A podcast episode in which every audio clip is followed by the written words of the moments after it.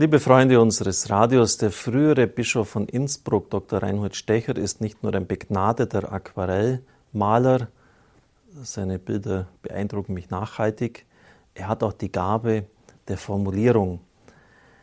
Über das Rosenkranzgebet schreibt er folgendes: Der Rosenkranz ist ein unscheinbares Gebet, darum muss man ihn entdecken. Oberflächlich betrachtet oder mechanisch gebetet, könnte er wie eine Leier wirken, wie eine Art Gebetsmühle die man andreht und laufen lässt, ohne sich dabei etwas zu denken. Dass er das nicht ist, entdeckt man am besten in der Stille und in der Einsamkeit. Ich habe den Rosenkranz als 19-Jähriger entdeckt, als ich viele Wochen in der Isolationshaft der geheimen Staatspolizei war.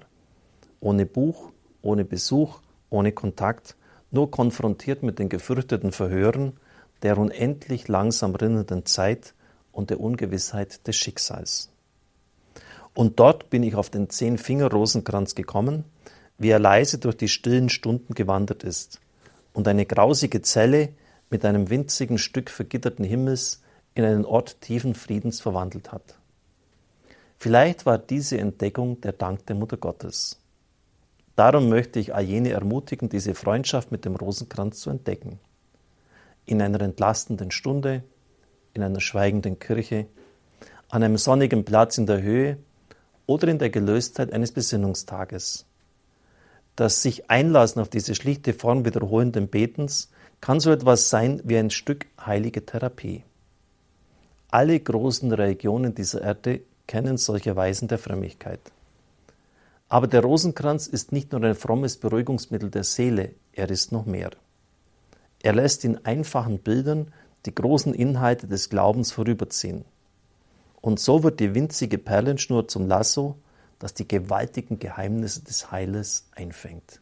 So Reinhold Stecher. Besser kann man es eigentlich nicht formulieren. Und es sollte nicht als die Not sein, eine Gefängniszelle, dass man entdeckt, wie wichtig der Rosenkranz ist. Aber selbst dort hat das Gebet die Einsamkeit, die Verlassenheit, die Verzweiflung gewandelt und das Gefängnis ist zu einem Ort tiefen Friedens geworden. Johannes Paul II. schreibt, eines der größten Geschenke des Rosenkranzes ist der Friede der Seele. Und den wünsche ich Ihnen von Herzen. Alles Gute, Gottes Segen.